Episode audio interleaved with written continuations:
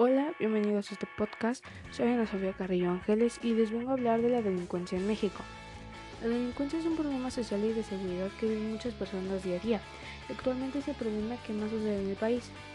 Y la violencia continúa invadiendo todos los estados de México, con un 73.9% de población que se siente insegura, según la MVP.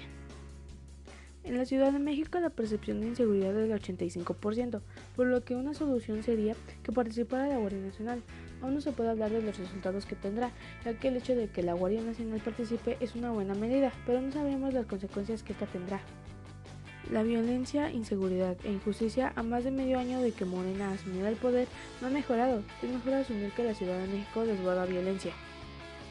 También debe tomarse en consideración que cada vez los que incurren en la delincuencia en México son jóvenes que no tienen ninguna ocupación formal y que dejaron de lado su educación, puesto que las necesidades económicas serán más fuertes.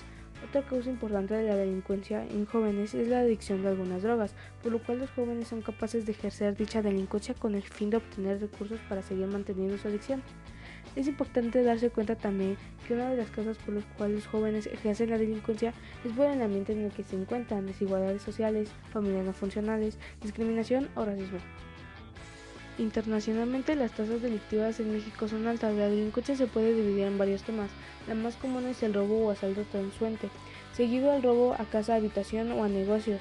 Otros tipos son la extorsión, la trata de personas, el narcomenudeo, el lavado de dinero, la pornografía infantil y el secuestro los cuales entran en la categoría de delincuencia organizada.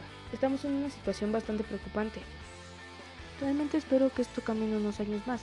Yo me voy despidiendo con el mensaje de que de nosotros los jóvenes y de los niños depende el futuro de México, que vivamos en un país mejor.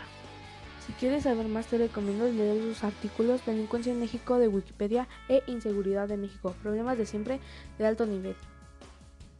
Muchísimas gracias por escuchar.